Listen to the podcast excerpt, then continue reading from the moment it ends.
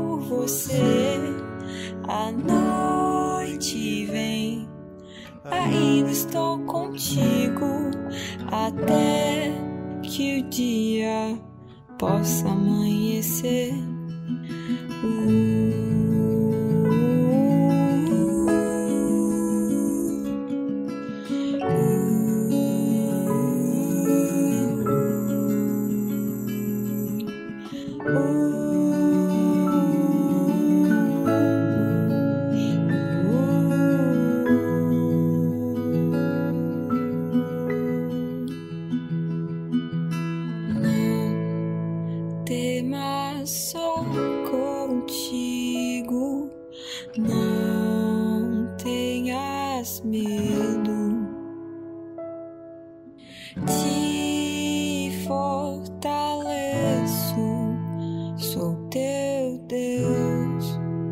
Mas é um prazer, irmãos. Eu estou aqui em Nova, em Rio das Ostras, segundo ano que eu estou aqui, fechando o segundo ano.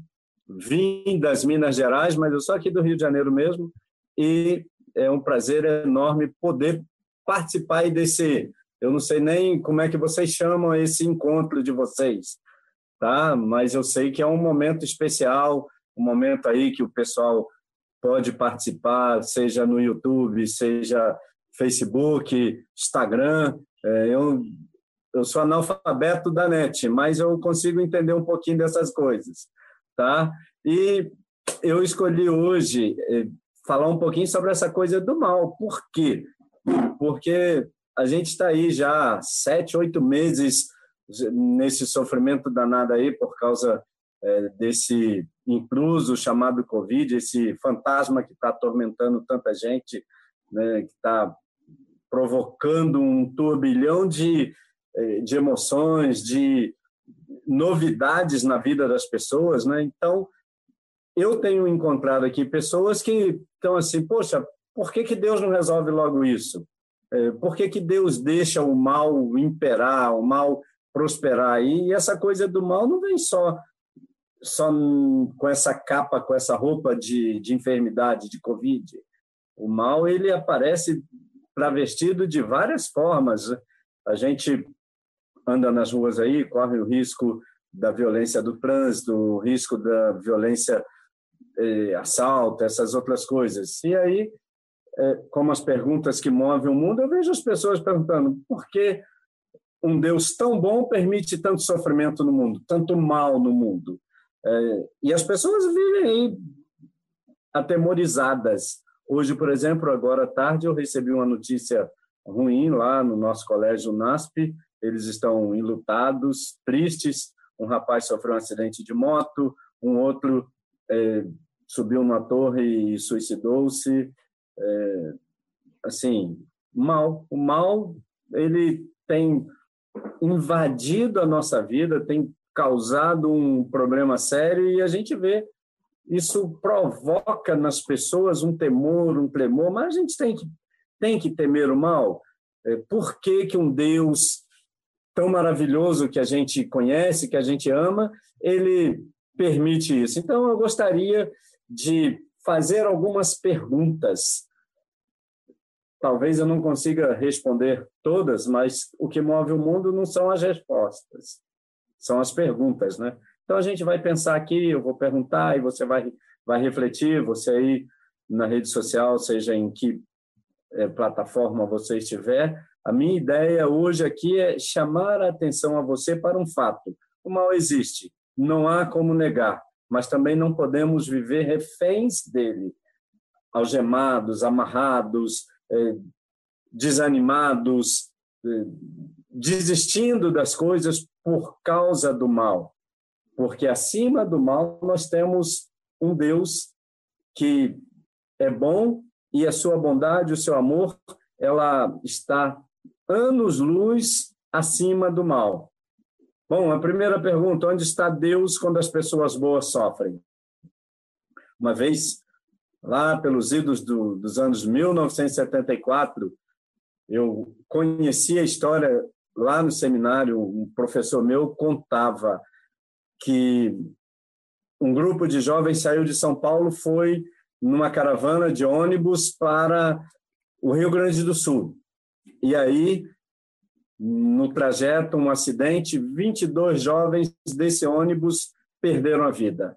E aí voltaram, trouxeram os caixões na igreja central de São Paulo, 22 caixões colocados lá, todo mundo chorando, e o pastor se preparando para fazer a, a pregação, a cerimônia, e quando a gente faz a cerimônia fúnebre de um, já é horrível. Eu participei uma vez de três por causa de acidente. Foi horrível ao cubo. Agora imagina 22 pessoas, 22 jovens. Quantas pessoas estavam ali? E aí um repórter, aquilo chamou a atenção da mídia à época, um repórter foi à sala pastoral e desafiou o pastor. Ele era ateu e aí fez uma pergunta: cadê o Deus que você ama, que você prega, que você defende? Onde é que ele estava na hora do acidente? Por que ele não, não evitou o acidente? Eu vejo alguns até que temem a Deus, que já aceitaram Jesus como Salvador, na hora que a dor, a aflição bate a porta, eu vejo as pessoas perguntando: cadê Deus? Por que, que Deus me abandonou? parece que eles, a gente lembra de Jesus falando: Deus meu, Deus meu, por que me desamparaste? E a gente acha que tem o direito de questionar a Deus da mesma forma. Bem, o pastor nada respondeu aquele repórter e foi fazer a sua pregação e chegando lá ele usou a palavra de Deus, confortou e no outro dia comprou o jornal para ver o que aquele repórter havia falado.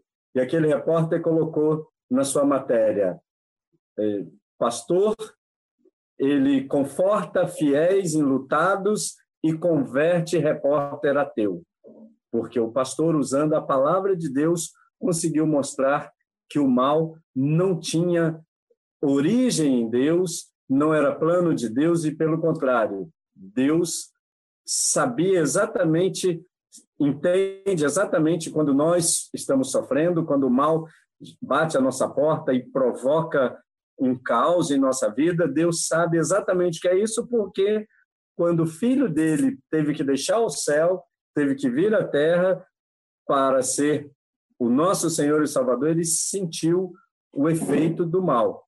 Onde está Deus quando as pessoas sofrem? No mesmo lugar onde ele sempre esteve no mesmo lugar onde ele deseja que nós estejamos. E eu vou, então, para a gente entrar nesse, nessa ideia aí, nessa discussão, eu quero chamar vocês para fazer um passeio numa ilha bem especial, uh, chamada Ilha de Patmos. É lá, no primeiro século, a Ilha de Patmos era uma colônia penal de Roma, e foi lá que João o último dos apóstolos, exilado porque eles não conseguiam matar João, jogaram João num tacho de óleo fervente e João conseguiu é, sobreviver aquilo. E aí Domiciano, o imperador, olhou, falou: não, com esse homem não tem jeito, vamos colocá-lo lá num lugar isolado. E mandou João lá para a ilha de Patmos. E foi lá nessa ilha que João teve revelações, e a gente conhece estas revelações. É o último livro da Bíblia, não o último a ser escrito, a última carta de João foi o último a ser escrito, mas foi lá que João, na ilha de Pátimos, teve a informação do porquê do mal. Ele pôde compreender melhor, embora ele tenha estado com Cristo, vendo toda a dinâmica da controvérsia entre bem e mal, vendo o inimigo agir, tentando desanimar e vencer a Jesus, foram as visões lá em Pátimos que ajudaram a João a compreender. E melhor ainda, Deus preservou essas visões para que nós hoje pudéssemos estar olhando aqui e, ainda que estejamos sobressaltados com a Covid, ansiosos pela vacina ou pelo, conforme você orou, ou qualquer outro meio que Deus possa providenciar para resolver o problema, nós podemos entender que o mal ele está inserido num contexto de uma guerra cósmica, de uma controvérsia entre Cristo e Satanás, e nós somos seguramente os principais alvos, tanto de Satanás como de Jesus. Nós somos o objetivo nessa guerra. Jesus quer nos conquistar e para isso ele deu a sua vida, morreu lá na cruz, e Satanás ele quer nos conquistar para que ele possa sabendo que está derrotado, para que ele possa levar com ele tantos quantos ele puder, porque cada pessoa que ele conseguir levar para ele é um troféu contra Jesus. E é lá no Apocalipse 1, verso 1, tem a afirmação: revelação de Jesus Cristo, a qual Deus lhe deu para mostrar aos seus servos as coisas que devem em breve acontecer. E pelos seus anjos as enviou e as notificou a João, seu servo. Capítulo 1, verso 1, apresenta o pano de fundo, a, a ideia do, do livro do Apocalipse, mas o centro exato dessa da mensagem, das visões, está mais para o meio do livro, porque trata dessa batalha entre o bem e o mal, entre Cristo e Satanás. Apocalipse, capítulo 12, verso 7 a 9. Se você está com a sua Bíblia, abre aí, nós vamos, vamos ler isso aí. 12, é, 7 a 9. Eu vou ler aqui para você. Diz assim: quem não tiver com a Bíblia, presta atenção. Houve peleja no céu. Miguel e seus anjos pelejaram contra o dragão. Também pelejaram o dragão e os seus anjos. Todavia não prevaleceram, nem mais se achou no céu o lugar deles, e foi expulso o grande dragão, a antiga serpente, que se chama Diabo e Satanás, o sedutor de todo mundo, sim, foi atirado para a terra, e com ele os seus anjos. Percebam aí, queridos, que esse texto do Apocalipse apresenta para nós a, o, o nascimento do mal, é, como que ele se propagou. Deus não criou o mal. Deus criou Lúcifer, chamado anjo de luz, o principal dos anjos, hum, regente do coro celestial, ele um pouco menor que o próprio Cristo, ele não era criador, mas das criaturas ele era, a gente pode dizer, ele era uma das mais importantes, porque ele ocupou posição especial. E estava tudo certo durante um bom tempo, a gente não sabe quanto tempo, tudo tudo certo, mas em algum momento, quando você lê alguns escritores, por exemplo, Ellen White falando disso, ela fala que Lúcifer começou a olhar para Jesus e ele começou a desejar o lugar de Cristo, porque um dia Deus chegou e falou: Olha, é, chamou os anjos e falou: Olha, o meu filho ele vai vai ter um papel, vai ter é, um, um, destaque. O meu filho vai ser honrado. Todo pai quer honrar o seu filho e Jesus é o unigênito do pai, né? É o, é o filho amado, aquele em quem ele se compraz. Aí, quando Deus, o Pai, apresentou esse plano aos anjos, Lúcifer sentiu ciúme, sentiu inveja e começou a planejar uma rebelião contra contra o pai. Essa rebelião, não vou entrar no mérito dela, ela é, iniciou lá no céu, um terço dos anjos acabou indo no engodo de Satanás e não foi possível Satanás permanecer lá no céu. Lúcifer, que agora, de anjo de luz, recebe o nome de dragão. O, o Apocalipse trata ele como dragão, a, a serpente. E aí, concomitantemente, nesse ínterim, Deus estava terminando a sua criação. E aí a terra era o ápice da criação de Deus.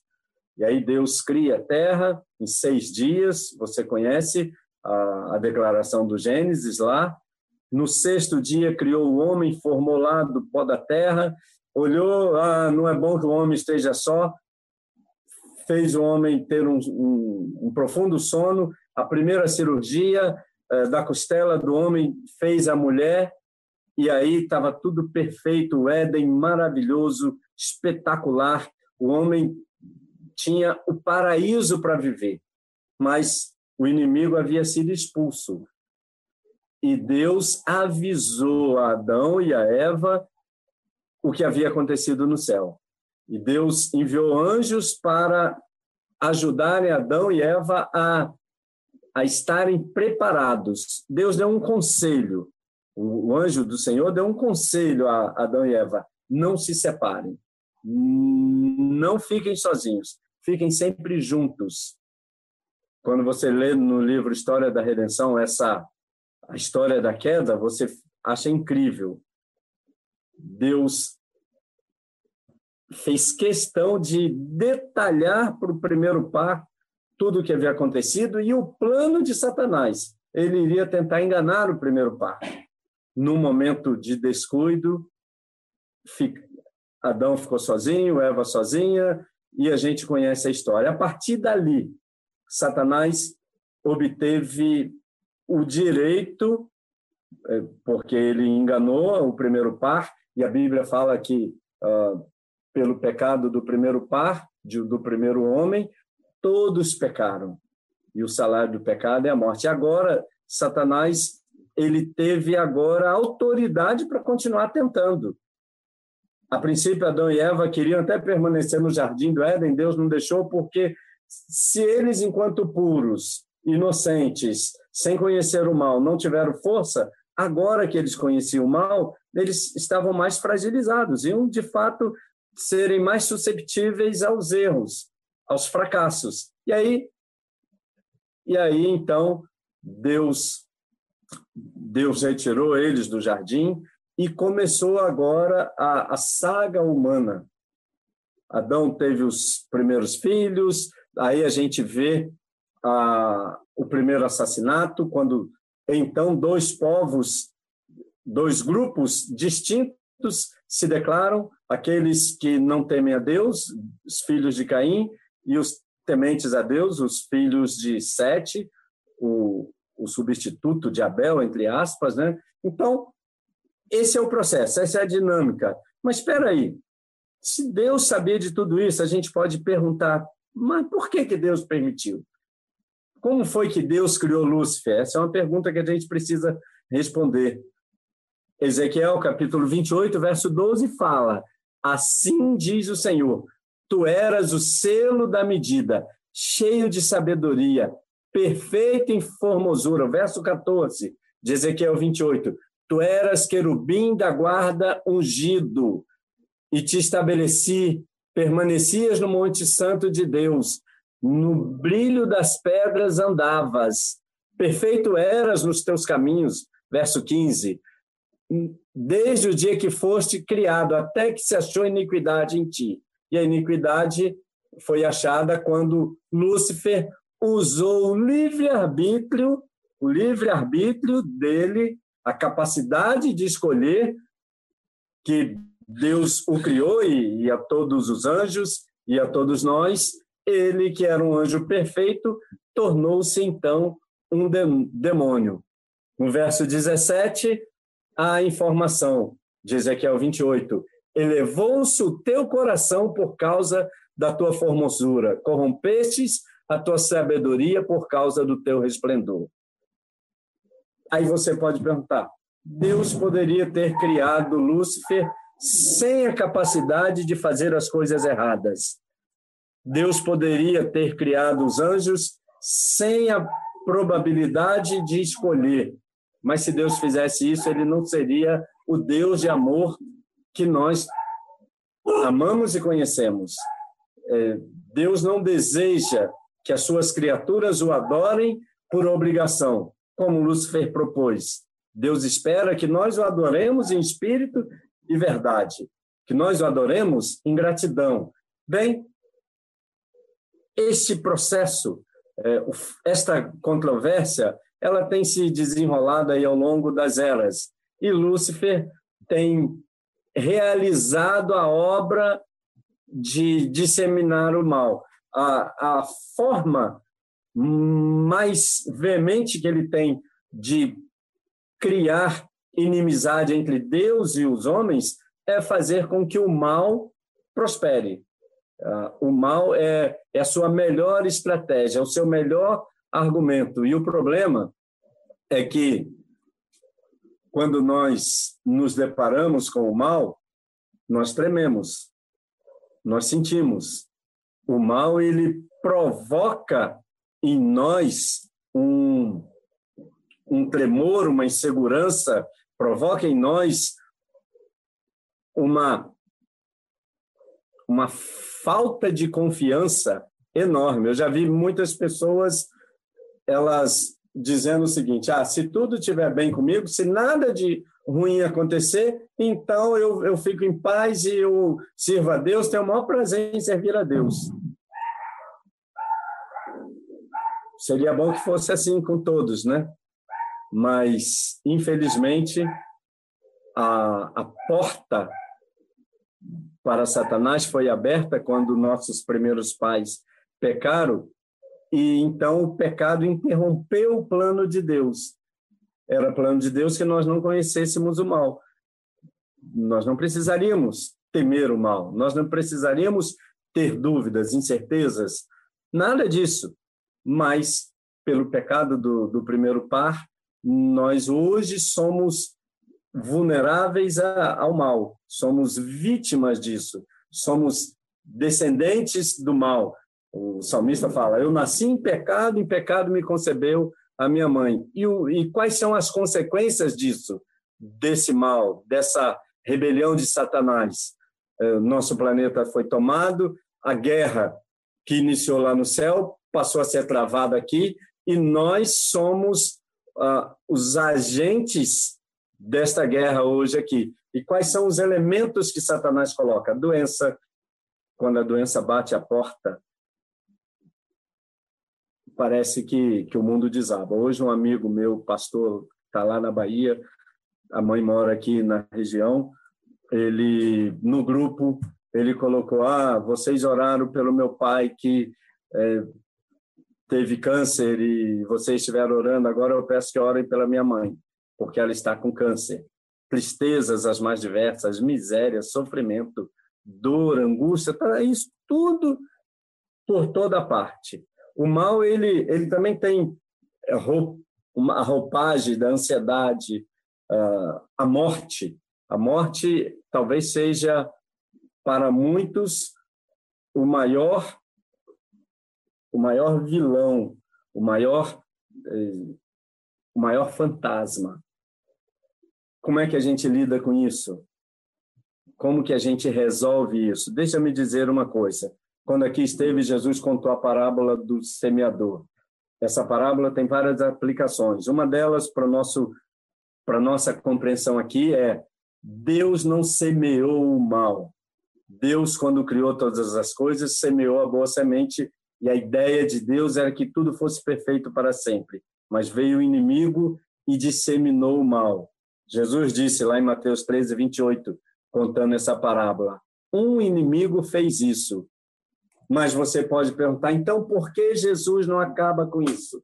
Por que, que eu tenho que viver atemorizado com o mal. Por que ele não faz alguma coisa? Me permita dizer uma coisa. Ele está fazendo. No processo da salvação, da redenção, no plano de Deus elaborado antes da fundação do mundo, eh, existem etapas. E nós estamos na, no que a gente chama de a última etapa, o tempo do fim. O mal está para ser finalmente desmascarado. Mais um pouco, e aquele que há de vir virá para exterminar de uma vez por todas. Esse mesmo livro do Apocalipse, que, que narra essa guerra cósmica, que narra essa, essa guerra cósmica, repito, que apresenta a existência do mal, o porquê, como se deu e, e a obra do inimigo, esse mesmo livro ele diz assim: já não existirá a morte, o pranto e a dor. Estas coisas serão passadas, porque Deus vai enxugar dos olhos todas as lágrimas. Apocalipse 20, versos 4 e 5. Deus vai enxugar dos olhos todas as lágrimas. Sabe quando isso vai acontecer? Quando Jesus voltar, quando o mal for de uma vez por todas exterminado. Mas nós precisamos entender que Jesus nessa guerra, ele ele veio para apresentar o Pai como um Deus de amor. Ele veio para dizer que Deus é justo e ele veio para dizer que se eu for fiel a Deus, ainda que eu sofra os efeitos do mal, ainda que eu experimente a dor e a aflição, no momento certo, quando Deus finalmente agir, quando as obras do diabo forem desfeitas para sempre, então eu adentrarei os portais da eternidade e não viverei mais atemorizado pelo mal, porque o mal já não vai mais existir. Em 1 São João 3, verso 8, diz, João diz que o Filho de Deus se manifestou para destruir as obras do diabo, as obras do mal. E aí, Isaías 41, verso 10, Deus apresenta a mensagem para mim e para você. Ele diz: Não temas, e eu vou colocar aqui: Não temas o mal, porque eu sou contigo, não te assombres, porque eu sou teu Deus, eu te fortaleço e te ajudo e te sustento com a destra da minha justiça. Pois bem, o diabo, o sedutor, ele finalmente será lançado no lago de enxofre, Apocalipse 20, verso 10. E, e lá ele será destruído para todo sempre. E quando isso acontecer, quando quando isso acontecer, aqueles que amaram a Cristo, eles vão adentrar os portais da eternidade na certeza de que o mal não se levantará por uma segunda vez. Não vai haver chance para isso. Então, eu gostaria de, entrando na parte final da, da minha mensagem para você, hoje, de dizer: é, o mal, ele, ele está aí, nós não podemos negar. O mal é a estratégia do inimigo em tomar de Deus os filhos dele. Quando ele dissemina o mal, ele provoca ódio e tristeza e revolta e, e um sentimento de, de insatisfação, rebeldia por parte dos filhos de Deus para com Deus. E muitos, quando passam pelo vale da sombra da morte, quando passam pelo, pela fornalha ardente, não conseguem entender que, se Deus permite que isso aconteça, Deus tem preparado bênção sem medida após isso. A história está repleta de homens e mulheres que morreram amando e servindo a Deus e não, não deixaram de amar a Deus, ainda que tivessem sido martirizados. Mas a história também mostra que muitos, uma multidão, eh, em face de, de um pequeno problema, estes já abandonaram a Deus, já rejeitaram a Deus. Ou seja, elas, eles aceitaram o argumento de Satanás de que Deus não é bom, porque um Deus bom não poderia deixar suas criaturas, seus filhos sofrerem. E aí preferiram seguir na rota de Satanás, em rebelião. eh, no final da história, aqueles que eh, confiaram em Deus, que aceitaram que o mal pudesse bater a sua porta e ainda assim não desonraram a Deus, tiveram a atitude de Jó. Jó, na hora que o mal bateu a porta dele, ele disse: Olha, eu não saí do ventre do meu pai, da minha mãe, nu eu voltarei. Bendito seja o Senhor, porque eu sei que o meu redentor vive e por fim se levantará. Estes que convivem com o mal, que são assolados pelo mal, mas têm essa atitude de Jó, um dia serão honrados. Um dia eh, receberão de Deus a seguinte declaração: bem-estar, servo bom e fiel. Foste fiel no pouco, agora você entra na alegria, no gozo com o Senhor. Tenha a eternidade. Isso vai acontecer, porque o profeta Isaías ele fala assim: Este é o nosso Deus a quem aguardávamos. Nele nos alegraremos, nele exultaremos. Eu diria a você que está me ouvindo aí hoje, que entrou nessa nessa live, nesse programa para participar, que talvez esteja sendo infectado com esse vírus de, da rebeldia porque o mal de alguma forma te alcançou. É, por favor, é, não permita que um deserto, uma, uma fraqueza, não permita que algo que, que te incomode tire de você a bênção de enxergar um Deus amoroso, um Deus bondoso, um Deus misericordioso, um Pai de amor, um Pai que está disposto a oferecer a seus filhos o melhor e o fará. Se ele não fez ainda, é porque o mal precisa ser desmascarado, revelado de uma vez por todas, para que quando Deus finalmente exterminar o mal, não fique nenhuma dúvida a respeito de o quanto o mal era ruim, o quanto Satanás ele rejeitou a Deus e conseguiu levar aqueles que não confiaram em Deus. Então, você está passando por algum é, algum problema, alguma dor? Me permita dizer, Jesus, quando aqui esteve, aos discípulos disse: No mundo vocês vão ter aflições, mas não permitam que as aflições tirem de vocês, estou parafraseando João 16, 33, não permitam que as aflições tirem de vocês a alegria de ver a redenção, de ver a eternidade. É, vocês tenham um bom ânimo, porque eu venci o mundo. A vitória de Cristo é sua e é minha. Então, ah, por que temer o mal? A gente às vezes teme o mal porque a gente olha para nossa existência nessa efemeridade da vida. A gente pensa que é aqui que a gente vai ser feliz e a gente quer ser feliz aqui. E a gente esquece que o que Deus tem preparado para nós é muito maior do que o que o que Satanás tem oferecido eh, este mundo e os prazeres que ele contém. Deus te abençoe. Eh, não temas o mal, não há o que temer. Um poeta diz: não há o que temer, porque Deus está conosco. É Ele que entra na fornalha conosco, é Ele que atravessa os rios conosco, é Ele que, que suporta todas as dores conosco, é Ele que nos carrega nos, nos braços se nós não conseguirmos andar.